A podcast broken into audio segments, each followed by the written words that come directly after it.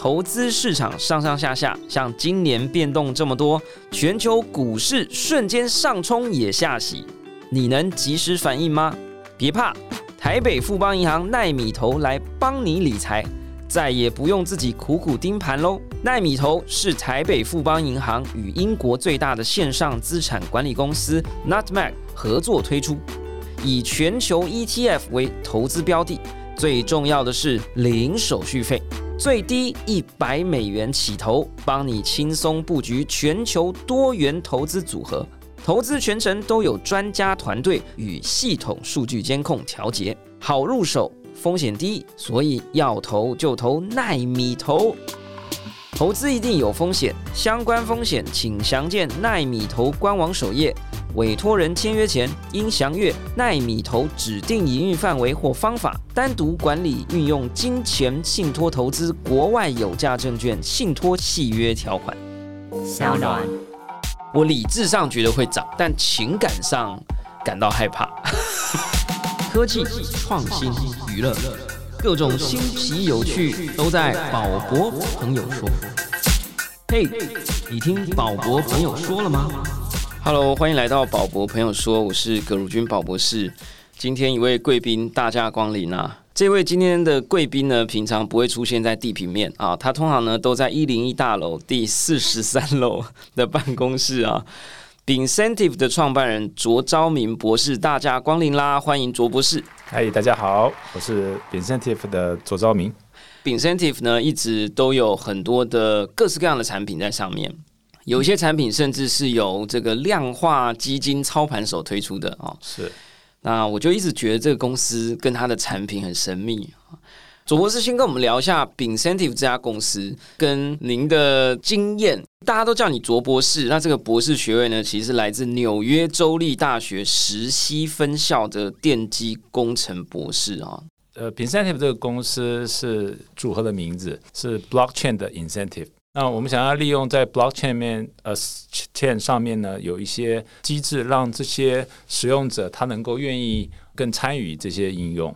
那所以我们叫 incentive。那进入到这个领域其实是呃还蛮有趣的，因为我是念电机，可是我念的电机的领域是属于通讯的应用，是讯号处理。那是比较偏向于呃模型跟统计的应用，也就是比较偏向你在一群讯号当中，你找到。它是不是有讯号？然后这个讯号的参数是什么？其实我做的是这方面的研究。那那时候我刚刚念完博士的时候，其实蛮久了，是一九九三年。那一年，其实我的一些美国的朋友，他们虽然也是电机系的博士，可是他们去华尔街工作。他找我去，那时候还蛮有名的，叫 Lehman Brother 雷曼兄弟的那个兄弟。可是我那时候没有去，因为老实讲，我因为我是就是一直在电机系。体系，所以对我来讲，金融其实对我好像有点远。我一直不太清楚他为什么一直要找我去。那我后来才了解了，其实因为华尔街那时候开始有大量的城市交易啊模型。那我们学校其实最有名的其实就是物理跟数学，还有 computer science。电机还没这么有名哈。可是那时候我我在这边学了很多，那我也错过了这个进入金融业的这个机会。那时候我就进入台湾的产业界。那我自己也创业过几次，也感谢有蛮多的投资人一直支持我。那后来我们再发觉，其实投资人投资公司，其实目的其实说实在就一个获利嘛。所以那时候就在想说，那是不是可以就直接不要去呃找客户开发什么应用软体给他，那干脆就帮他赚钱就算了。所以我就这样子想说，那是不是去把我的老本行找出来看看研究？只是因为年纪大了，也没有办法自己去。写这些啊交易城市，后来想，那是不是弄个平台，找一些高手进来，然后让这些城市交易、量化交易让它更透明化，让一般的老百姓虽然不知道，但是也可以享受到他所创造的一些利益。不知道卓博士有没有听过一个叫史蒂夫与戴夫的笑话，你知道吗？就是有一个一平台哈，他们也常常说，哎，有上面有一些高手在交易啊，然后你可以跟着他们交易。Incentive 跟他们的逻辑好像又不太一样，因为这个一平台它感觉好像是以人为单位，就是我可以跟着一个人。那 Incentive 好像有两种，比如说我是宝博士，我不太会操盘啊，我更不会去讲说我要去跟盘，因为我每天都很专心的在上课。可是我可以去看某一个操盘公司或者某一个基金它的操作的 track record 过去的记录，然后我可以把我的比特币啊，把什么东西交给他，然后他就会帮我去做操作，是这样的一个一个一个一个服务吗？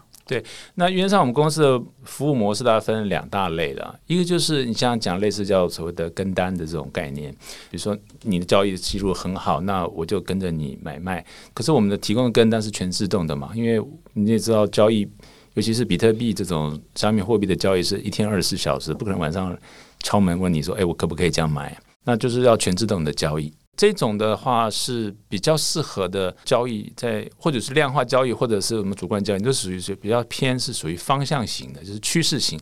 你预计它会涨，所以你这时候买；你预计它会跌，你卖或者是做空。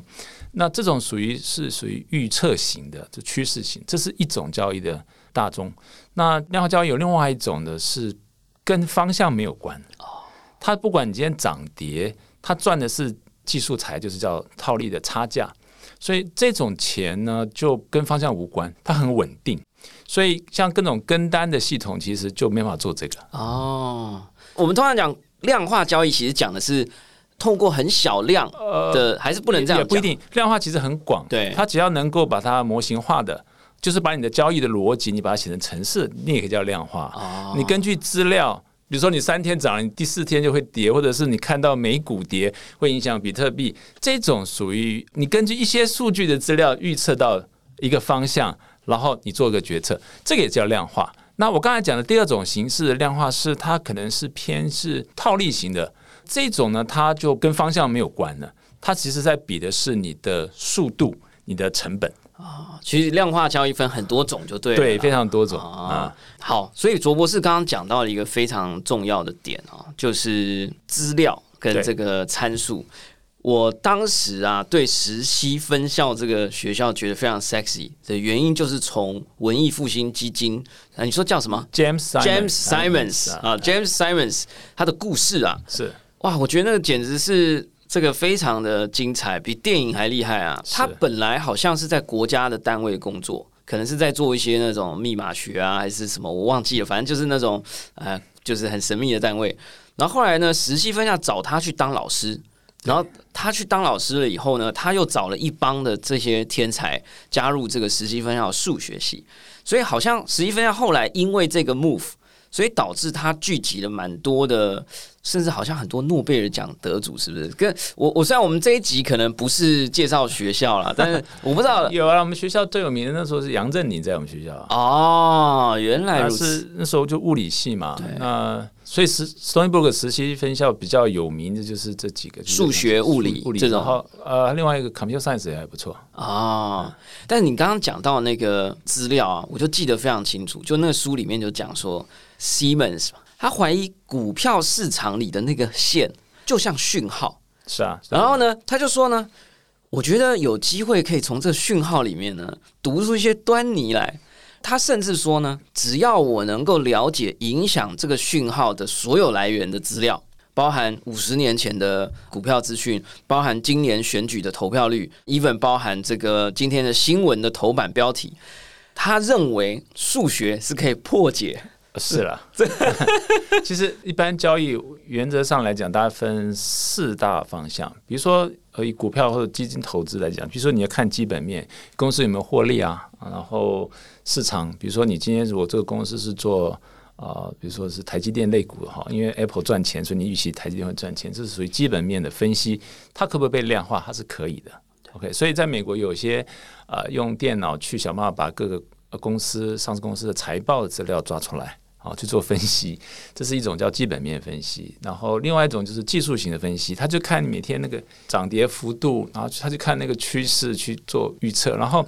相同类型的股票之间，它有关联性，它有些有先会有 lead time 的，会早点会先动作，你后面看，这属于技术型的分析。那第三个就刚才讲的是所谓的消息面的分析，比如说之前这样啊，Twitter，然后你去看那个 Google 的 search，哪些东西是关键是现在大家搜寻最热门的，那比如说那时候川普他退这个事情，它会影响股市，所以那是消息面。那其实第四个是最难，但是也是影响更大的，就是叫做我们叫筹码面。哎、我对这个筹码面有兴趣，因为我在看那个书的时候，因为他们在差不多八零年代、九零年代的时候就开始累积了大量的历史资料库。他们是在那种硬碟还超级贵，那种什么二五六 mega 可能就好几万块，然后就拼命的累积。他们做的第一件事情就把一九不知道四零还是五零年代，从那个时候开始的股市。啊对，这个那时候不知道还有没有纳斯达克，那时候可能道琼还是反正就股市的所有的历史资料全部收，而且是尽可能的细。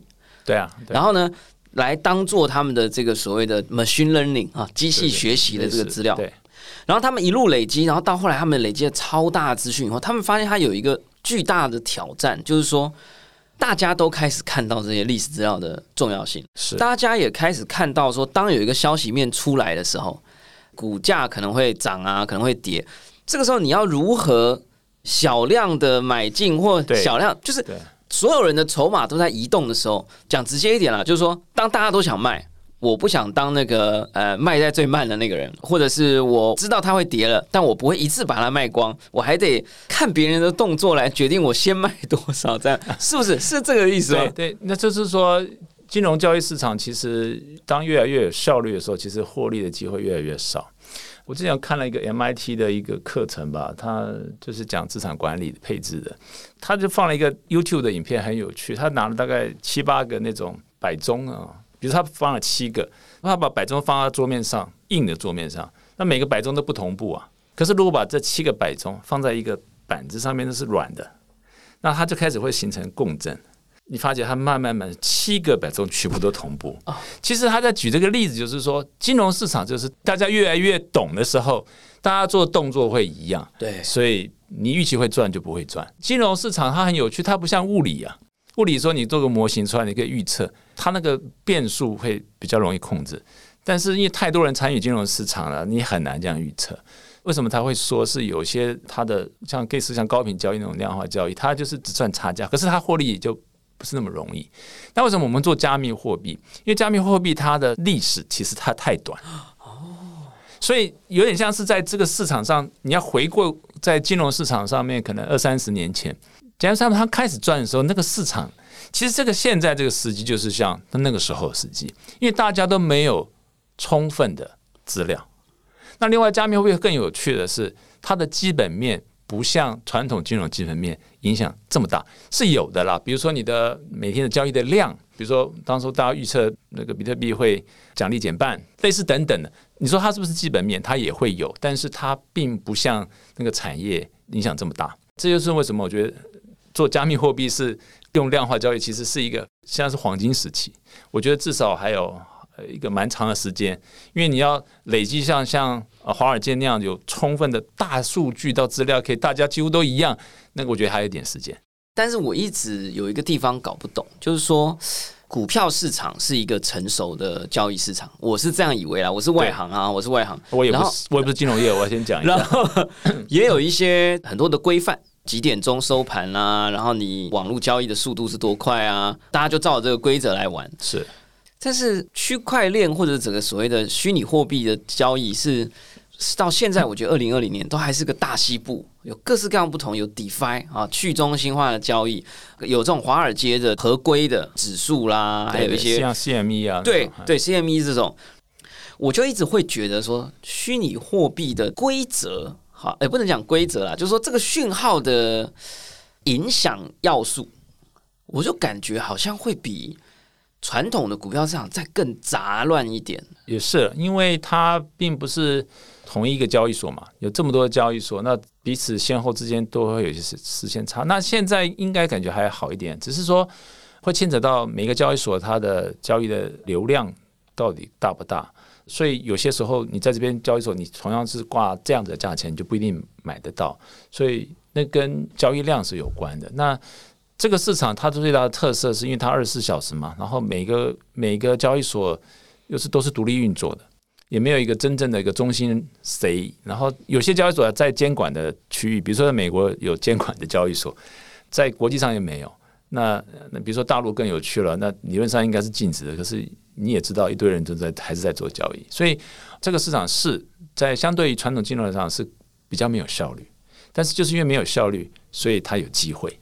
哎，那我再回来问一下，就是说，您现在创办的这个 Incentive 啊，它是自己投资、自己运作，还是有找一些外部的资金？其实也有人问过我啦，我是到底是拿自己资金还是拿客户资金？其实我们公司这个团队是新创，我大部分资金还是投资人的资金，并并不是我们自己的。那有些创投那时候问我说：“你们自己如果这么厉害，自己赚就好了。”我说：“我当然想自己赚就好，只是我如果我拿十块去赚一块。”我为什么不去跟人家拿一千块，我去赚一百块？嗯，就是这样子嘛。资本市场的效率运用啊，没错。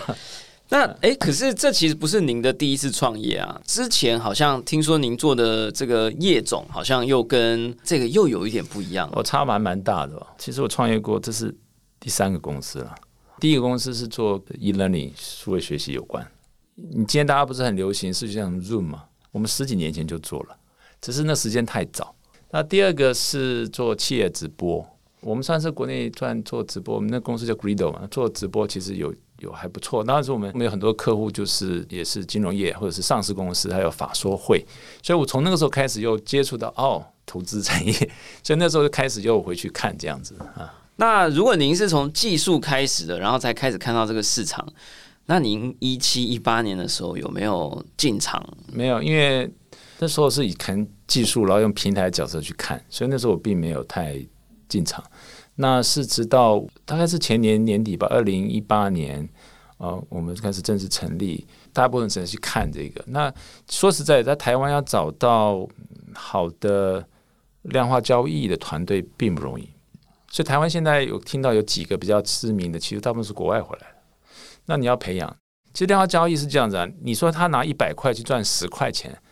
可能一百块赚十块的人很多，但是他要拿一百万去赚十万，一亿去赚一千万，一百亿去赚十亿，那个难度是很高的。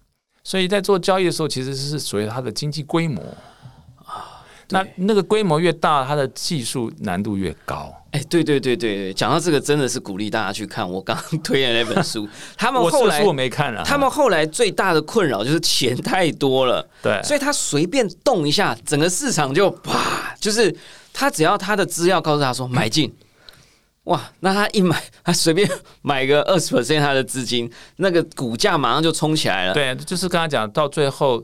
做交易的人，他是拿他的筹码去影响市场了。哦，哇塞！因为这真的不是我的世界。那如果这样，incentive 也会遇到这样的问题吗？因为现在也现在还没到那个来讲，我那是不过那个不是问题，那个是看你怎么去操作。比如说好了，你你的资产够多管理，那你获利好像是会比例会变少。我刚才讲了，比如说你一百块钱赚十块，好像很容易。你要一千万赚一百万，就稍微困难一点。就跟比如说台湾的制造业好了，可能就是那个毛利率越来越低嘛。其实它就要突破的有几个方法，是当你的交易的方式要扩大，商品要扩大。那另外一个就是当你的筹码手上资金够多的时候，你可能就会去做类似的那种交易。所以当你过了那个门槛之后，其实有钱的越有钱呐。对，文艺复兴基金那时候就是这样，就是他们本来好像是不敢动股票，他们好像是动期货，嗯，结果钱实在太多了，你在单一市场里面放越来越多的钱进去，就像你讲的，就是它会变成筹码影响市场，所以它只好开始往外分散，然后慢慢的有越来越多的商品。那刚刚您有讲到，就是说台湾的量化交易的团队比较难找，这个 incentive 现在我有时候上去划一下嘛，哈。我是选了一个比较洋派的，好像 Lucy Labs 是不是？啊，对啊，那个是我，他是在美国纽约，他是我们合作伙伴嘛。对，那他们做的交易策略跟我们就不太一样。老讲我们我们公司的产品的策略刚开始跟他们有点像，属于叫做我们叫趋势型的策略，倒不是说交易所跟交易所之间套利，不是。他们的交易策略其实就是震荡幅度比较大。赚的时候很赚啊，赔可能桌当也会有十十 percent，但其实我觉得这是是坏事，因为有些人他就是要这种嘛，对，当然。那有些人比如说我们稳稳的赚，你可能二十 percent，他不要啊，对，他对我就是要那一种的，你说你是要 我是要类雷之类的，对啊，对，我所以所以我们现在我们在年底下个月会推出一档混合型，哎呀，就是把资金部分是用它的，部分是我们的，然后再平衡。哎，那我说 Lucy Labs 其实只是其中一个，那总共现在有多少个？然后假设我有朋友很会交易，他可以申请说，我也是一个量化交易团队，可以这样吗？就可不可以跟我们介绍一下数量？然后这是一个呃，其实台湾真的有名的，我想不会超过五个吧。所以都是你们是递橄榄枝，你们去搜罗 hunting 来，还是大家会你说找的人吗？对团就是这些团队，他是呃，没没有，我们我们有几种，比如说我们的合作伙伴是都找国外的，对，台湾我们没有找合作伙伴，就一家吧。那 Chronos 那个也非常厉害的团队啊，非常厉害的团队。然后我们有在，比如说我们在香港那边有就三家 partner，那他们都不同的教育策略，那都有蛮好的 track record。那 l u c y Tab 算不错，那有有有当初有些人推荐我们，我们有些客户的资金也实际放他们那里，大概一年半下来还算蛮稳定的赚。只是有时候时机是这样，像我们去年就有一段时间不好，刚好他们第一个阶段试那种三个月，刚好那个时候市场不好，所以造成一些、呃辛苦。所以我觉得他的交易策略通常是资金要放的稍微久一点，才会看到它的效果。你如果是放那种两三个月，你可能就刚好那两三个月不好，会这样子。这个趁机就讲一下这个辛苦啦。对啊，我其实是用户啊，我那时候我两个 program 都有放，因为你们有推出一个我自己很喜欢，我上一之前一集节目有介绍，就是比特币本位的 BTC 本位的呃算是产品，所以我把 BTC 放进去，我赚来的钱也是 BTC。对那所以你如果投资效率还不错啊，投资效率还不错，然后比特币又涨。哇，那你等于是又帮你 hold 币了，又帮你赚币了，这样对啊我那时候就是打这个算盘。我进去的那一档，我觉得还 OK，但是前面一档好像在市场上出现了一个小插曲啊。这个小插曲要不要从官方的角度来也跟我们解释一下？我相信可能有些听众朋友可能也听你是说，今年的小插曲还是？有一个小插曲，就是因为其实我们当初设计的产品就是有点像是啊风险分拆，那有一边的人他风险很高，但是他获利很高。啊叫烈火啊，名字就写了，就对就就是烈火嘛，对。当初其实我们把游戏规则讲得很清楚，就是一方面是稳定收益的嘛，那他等于他把资金借出来给风险投资人，让他去做杠杆的交易。我们也把游戏规则讲清楚，它有点像是你今天选择权的里面的那个呃 premium 一样，他只付了很少的钱要去赚，比如说他只付了十块钱，他要去拿一百块钱去做投资，有点杠杆效益。对。那那那一百块如果亏了五块钱，他不就就亏了很多了吗？啊，所以他他应该要这样比对。可是我发觉，在台湾很多投资人是这样子，他只看到那个数字，诶，我期望是这样。那当然他不是这样子的时候，风险的时候，你虽然有告知了，可是他觉得资讯，嗯，就是不行。其实老实讲，我们也学到了一些功课，觉得其实你不要把期望客户会把所有的资讯一样一样看完。啊，当然了，大家都只会下一页下一页的看完。没有赚钱他都不会看啊，然后赔钱的时候就可以依然看。对对对，那所以我们现在大家就做调整，所以我们现在这样的趋势就是说，我们不不希望有任何风险型商品给客户，我们希望这比较稳健的，那我们就提供这样的磐石的商品。那我觉得就是我们也不希望说好像给客户就觉得他为了要，因为以前我们很多年轻人上来金额他虽然不是很大，他就是要高报酬高风险。老实讲，客户没有赚钱，我们也没赚到钱，这都是两害嘛。那干脆我们就直接做的比较稳定型的商品，虽然赚的比较少，但是它是实实在在在赚，这样就反而比较好。哎，但是这里我就要替我自己身为消费者要问一下，就是那个时候有一些人是很紧张于，他觉得那个手续费。是不是比较高，还是怎么样？我觉得我到现在我都还搞不清楚。没有你能不能就讲一下哦现在的版本？它手续费是有固定趴数吗？还是根据产品不同其？其实我觉得是媒体报道不正确，哦那个不是手续费，哦，对，那是什么费？那是 我刚才讲了，因为我点进去我也看不太懂。对，因为理理论上，比如说好了，我们一边的人是出一百块，对，一个人出十块嘛，对啊，烈火我是出十十块的那个人人嘛，对。那你的十块钱，你们现在大部分的钱是要拿给付给的一百块当利息啊，哦。要不然他利息从哪里来？哦，等于是你跟一百块借嘛，啊对那你要付利息嘛，对对拿一百块去赚嘛，可是一百块刚好没赚到那个钱，所以又赔了，然后我又要付他利息，对事实上那最差的状况对，worst case，对，事实上是这样子啦，一百块他只亏了两块，对。可是你付给对方已经付给他六块的利息。啊，因为借一百块利息很贵啦，啊，对，哦那你一下算出来是你利息也付掉，结果上面一百块又赔了两块。其实教育策略他赔很少，他只赔了两块啊。哦，那真的是市况不好，影响就很大，对不对？所以我觉得当然是产品设计上面你要这样想哈。假设你一百块赚十块，十块钱都给那边人，他等于赚一倍喽。对其实这个当初是就是本来就是属于比较风险型的。那我刚才讲了，因为可能在解释上面，我们虽然提供非常多完整的资讯在网络上面、网站上，我们甚至还有让他可以去试调整他要怎么去配置。可是我觉得大部分人后来发觉他们都不去看。即使我们要求他勾选，后来我们想说算了，你你即使他叫他再去详细看也不可能，所以我们就干脆就不要再推那个产品了。啊，所以现在的主力产品是我们现在主力产品就是刚才讲固定收益型的，然后再下来我们会把 Lucy Lab 那种比较还不错的产品，我们会做一些组合。我们就不希望有客户有太多的风险，我们希望就是在风险可控制，不要去做那种杠杆型的商品，尽量就是比较单纯。虽然报酬不可能再去破五十啊一百，但是至少不要让客户有太多机会亏损，而且即使亏损，可能是可承受范围的，比如说五个 percent 以内。这样的话，我觉得会比较健全一点啊。对，因为我必须讲我自己，我这个真的没有业配啊，这是学术上的心得，就是说你们的 app 真的是做的不错。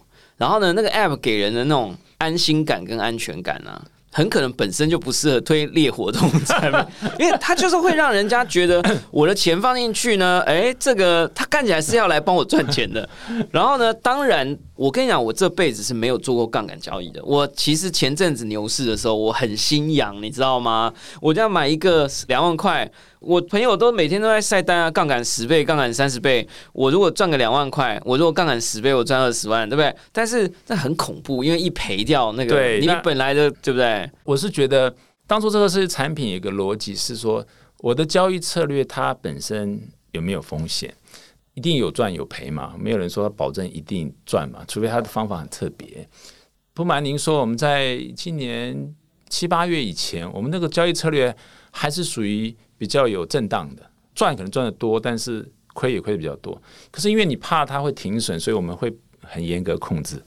这种发生一些小插曲之后，我们也自己检讨，就是说可能不能再用这一种新的策略。所以后来我们花了很多人力去研究，比如说像赵氏策略啊，就是那种跟市场完全方向无关的，它的获利是非常稳定的。那我刚刚就讲了，假设它百分之百可以获利，那我们公司就想着我，那我干嘛要啊，干嘛搞一个这么麻烦的东西啊？哎、那我们这些币圈小白啊，哈，或链圈小白，我们对量化交易一直有一个传奇人物或传说人物，叫 Alameda Research，叫做 Sam Sam。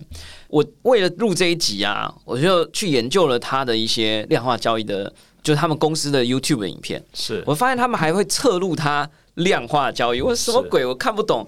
我想好奇，就是说，呃，虽然您本身不是交易者啊、但是您也算这个产业里的人，有听过这家公司，听过这个人，然后有没有曾经在他们还不红的时候，会不会有一些合作的机会，或是未来？就是他们本身现在也变成一个品牌，他这个人是个品牌，他的交易所 FTX 是个品牌，他这个 Alameda Research 也是个品牌。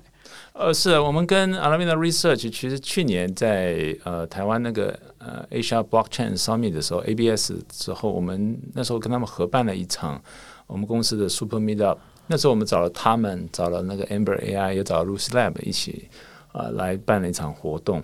那那时候跟 Sam 也聊了不少。那那时候 FTX 他们交易所刚上线。因为它本身它比较容易起来，是因为它本身 Alameda 它本身的交易量就很庞大，呃，他那时候在一年前的时候，他每天的交易额就自己光一个啊 Meta Research 就超过十亿美金了，每天啊。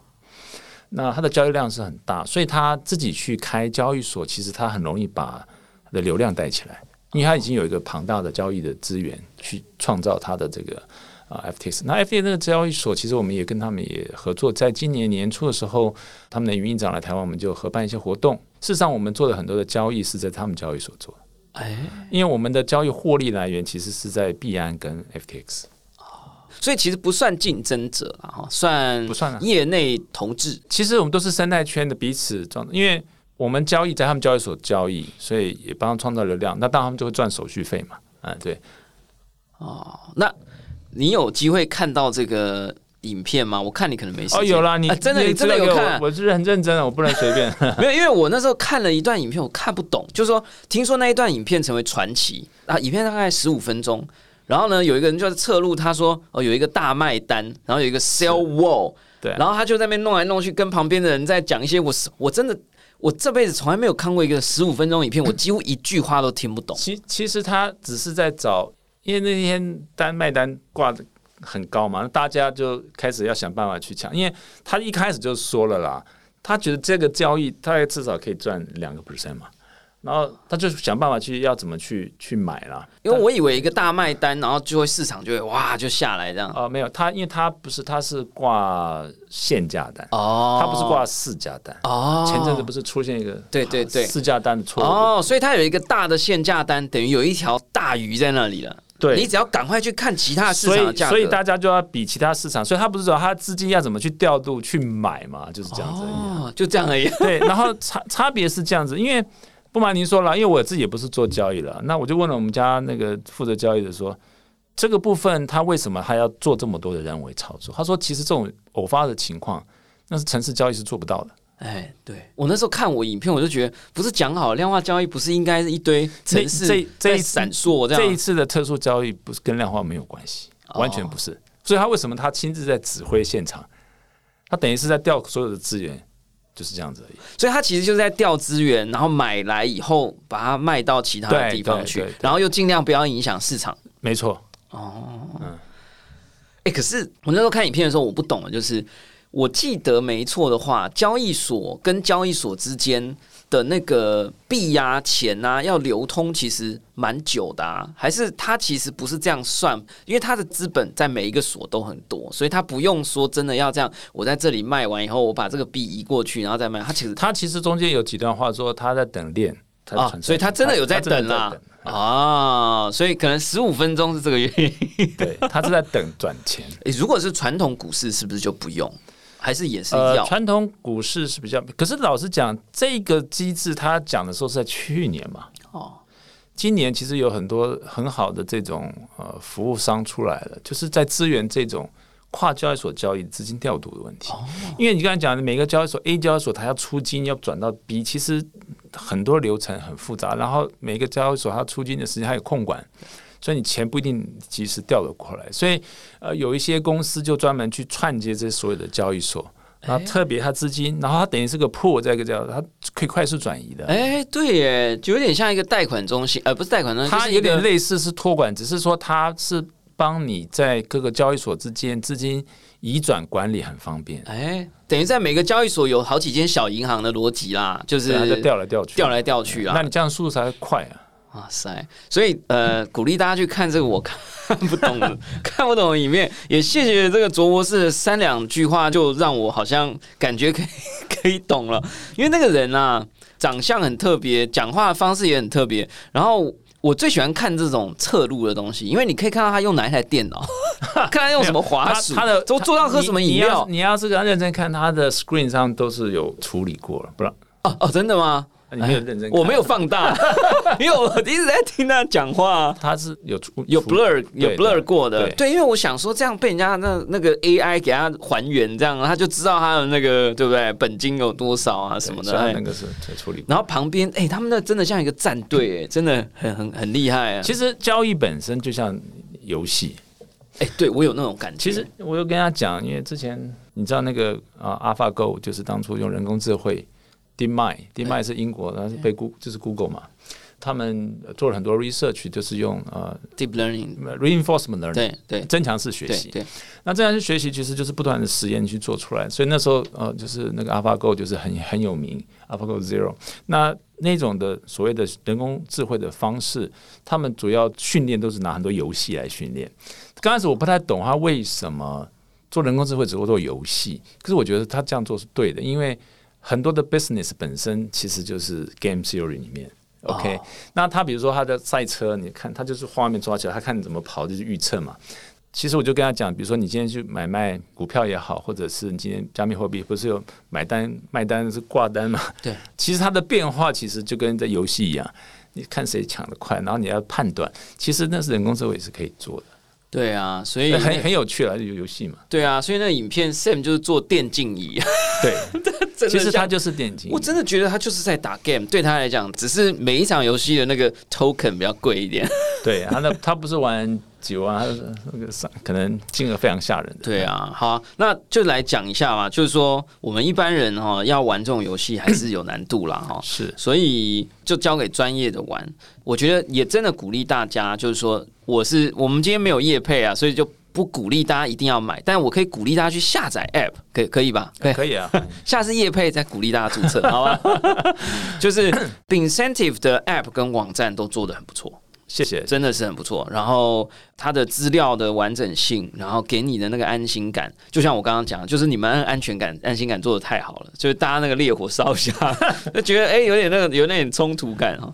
有兴趣可以去下载来玩玩，看一下我刚刚讲说，你还可以划说，哎、哪一个团队的投报率最近怎么样啊？对对对。就有一点像是在投资电竞战队的感觉了啦，对不对？没错只是你投资的那个钱不是退取的是什么什么起点币、啊，你就把它当做是点数一样啊，哎你们有玩游戏的点数嘛，对对对就好了。而且比特币点数可以很小嘛，对不对？零点零零几嘛，对吧？好，那再来，那那就来讲一下，呃，新推出的这个产品，就是比较适合民侦，就是不喜欢高来高去的人啊。这个 X Saving 是算是一个合作产品嘛？是呃，我们自己的产品固定收益产品基金推了一段时间。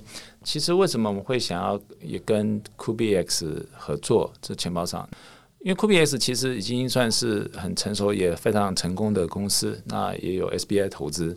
那我觉得他们在市场上信赖度是有的，在他们的所谓的钱包的生态圈里面，他们也希望能够建立一个生态的平台，就是你可以买卖加密货币，类似像去中心化交易所这样。那当然，他也希望说你的钱如果放在钱包里面不会生利息，那是不是可以有一个机制啊？你你存进去的 USDT 这种数位美元能够有增值？那所以我们就一起双方就一起合作，因为我们我们有好的交易策略可以稳定获利。那他有一个平台，他也希望有更多的价值业务可以提供给他的所有的客户，所以我们就一起合作。我们想要尝试有两个很大的特色，一个是钱包本身这个服务是跟钱包绑在一起的，这是第一个，跟现在市场上他们不一样。第二件事情是我们的所有的资金的管理就变成是多方要签，因为资金安全很重要。因为现在大部分市场上大部分的加密货币的类似像这种基金啦、什么都并不会有所谓第三方托管这种概念，比较不会有，因为钱你要去交易所交易，怎么可能托管？那我们就设计一个很很希望给客户安心的方法，就是所有的资金虽然在交易所交易我们可以交易，但是资金的移动必须是多方签，比如说是我们跟库币还有会计师，那一定要三个人都是两个人签，也就是说我们公司其实没有办法动的，每一次交易吗？还是交易一个大进出？是就是你的资移动？你资金移进去交易所，啊。跟出来交易所，也就是说，这个公这个钱是我们公司是动不了的我们只能在交易所里面下指令买卖嘛，哎这样子。就是如果赚到也只是数字而已，也要三方都同意才能移回来。一般风险是讲三个了，交易风险你会不会交易亏钱？啊，那我们现在做的是稳定型的，它不亏，那这个安全性就没有了。那第二个风险是交易所会不会倒啊？啊，倒了就没 没办法。可是我们就找这种大型的交易所，找币安啊这种类似最全球最大的嘛，那就要相信他，他也会有钱买保险 cover。那第三个风险是人家怕我们本身会不会跑，就是钱给我们呢，我没有去做交易就走掉了，所以我们就做这个三方都就是要解决这个问题。所以我们希望是提供一个非常啊、安全、可值得信赖的啊、一个服务，让客户知道说钱真的进来就是这里交易，真的在赚钱，然后就会还你这样。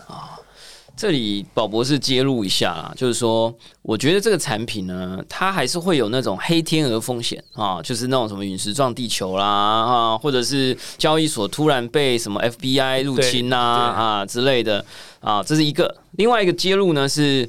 因为我我的实验室有跟酷币做产学合作，我们协助他们做一些 UI UX 的一些啊设计调教等等的，所以我还是支持性的买了这个 X Saving 的产品啊，大概一个月的薪水，所以有顺利交易成功啊，我觉得还不错啦。然后就希望可以有好的体验啊，那未来有更多这样的产品可以提供给大家的。这样说就是为了要安全，所以做了刚刚讲只要。比如说，你绑定钱包，老讲绑定钱包是有点复杂，只是因为我们会把所有的交易要上到区块链上面，所以我们就是希望公开透明，所以它才会稍微有点复杂。对，然后后面的管理其实，其实我们为什么要花这么多精神去做？就是希望能够。给投资人更好的保障。但是你刚才讲的那个，如果真的交易所出大，因为钱在他那里，不是在我们这儿嘛？对对，所以你刚刚讲的这个很重要，我要再强调一次，因为有某一些公司呢，他如果他的每一次交易没有上链，身为我这种多疑的用户，我就会怀疑他赚了钱不告诉我。是，但是你们的 case 是你们的交易是有上链记录的，还是一进一出有记录？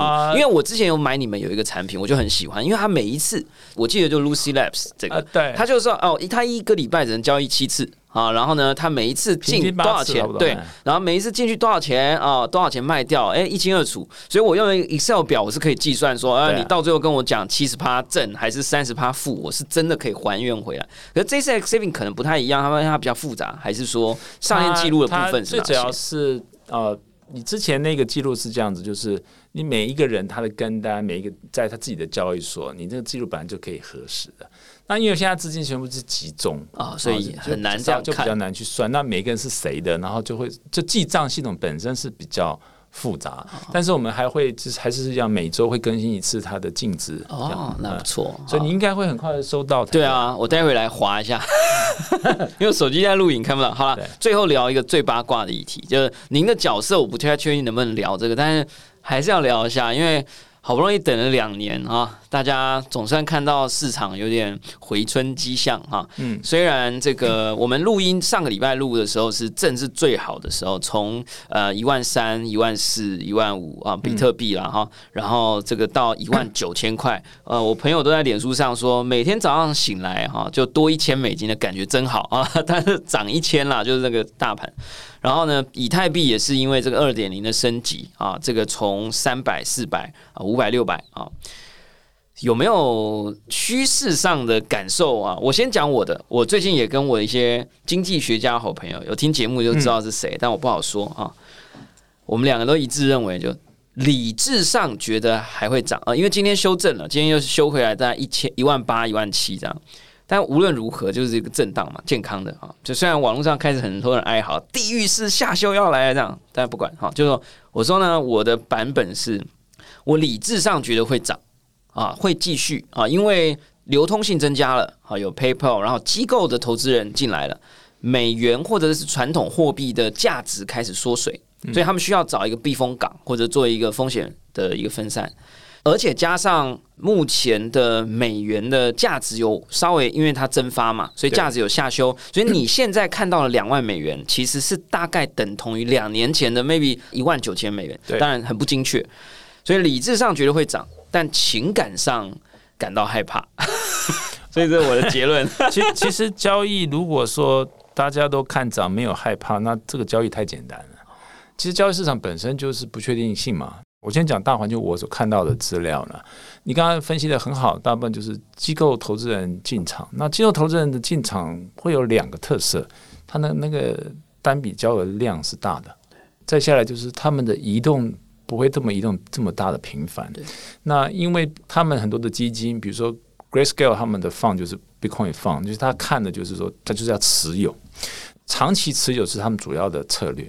所以你会觉得在加密货币比特币里面那个金鱼会多了一些，这是机构户进场会造成的。那你刚讲流动性也没错，那我看过一些报告，叫 Fund Street，就是那个纽约他们的那个 professional 的那种呃 research team，他做了一个很有趣的比较，是全球的比特币的钱包数跟 Visa，就是信用卡的拥有的 rate，就是那个比例差很远吧？差很远，所以他就拿那个来看价钱。他看到，如果多少年后钱包数的数字增加的时候，那比特币的数字是指数成长。那个图表很有趣，如果有兴趣，我再传给你看。所以没错，它其实中长期它是我理智上觉得是它是会看好，只是说任何的交易它一定是震荡嘛。嗯可是我还在分析一件事情是，我也是看另外一份报告是，它也是数据是真实的资料，就是各大交易所比特币的量在减少。哎，为什么？资金被抽走，因为不交易了，因为要长期持有。哎，哎，我你有兴趣，我再给你看。我现在不不做任何结论，对不能做结论我只能把表格拿出来给你们大家参考。那我觉得这个都是比较数据要说话的东西，对啊，所以我们才会建议很有趣的策略是，比如说我们我们自己公司开发的那种呃固定收用每比如每个月配息嘛，那你干脆用我每个月配息给你，那配息定额定期去买就好了。什么什么意思？讲清楚一点。这个我我我举个例子好了，我们给你八 percent 固定利息 USDT 好了，那每个月会配息嘛，那你就把每个月配息就去买，自动转成比特币，就买买比特币嘛，价钱会一定就平滑掉，因为你是小额定额定期去买。对，二你是拿赚来的钱去买，哎，就这样。就是这样啊。但是这个现在是要还要手动操作啦，对不对？但我们希望以后可以做到自动吧。哎呀，好啊，这个这一集也是很抱歉，呃，很突然临时的请卓博士来了哈。那原因两个，一个是我自己用了 X Saving 啊，那想说来聊一下。第二个呢是比特币现在的这个市场很有趣了哈，我们不能说未来哈，但是我觉得是又是一个好的机会点，就是如果你之前一直没有注册的哈，你之前一直我大概讲了八十集 没有啦，我其实大概讲了五十集，都在讲定期定额、定期定额、定期定额。如果你真的还没开始定期定额的 好不好？现在。还是可以开始，对不对？因为定期定额有个好处，就是你没有市价的问题，你就是照是啊有吗就？就是有啦，只是说，因为你每次金额不是很大，然后因为价钱不同的时间对点，它感觉就平就平滑掉啦，了。对啊，所以就是对于那种没时间看 Twitter，然后没时间读报告的人，你就是薪水的百分之一啊，或者是你呃有人去买 Tesla 啊，赚到的钱哈，股票股利啊，台积电的利息配发啊，你就拿去买一个这种我们讲高风险啊，我自己觉得啦，哈，我自己觉得这个虚拟货币哈，因为比较新啦哈，所以也许有些人还是觉得风险比较高啊，那大家也可以用这种方式来慢慢的加入。是如果你觉得想要在手机上面有一个界面，可以由一些别的团队或者网站上有一些别的团队来帮你操作这些你存款存来的啊，或者利息拿到了这些钱呢、来买的这些虚拟货币，那大家可以安装。或者注册玩玩看 b i n c e n t i v e 的服务，再自己做好决定哦。感谢大家收听今天的宝博朋友说，我是葛如君宝博士。如果你喜欢我的节目，欢迎点选订阅，下一集就会自动送上给你哦。不论你是在 Apple Podcast、Spotify 上、YouTube 或者其他平台听到我们的节目，欢迎给我们五星评价、按喜欢留言或者按下小铃铛追踪订阅。不要忘了哦啊！现在盘势正在修正当中哦，你听到的时间只要是两万美金以下。不能说是怎么样的讯号哈，但是好好的研究一下哦。我们下次空中见，拜拜。投资有赚有赔，申购前请详阅公开说明书。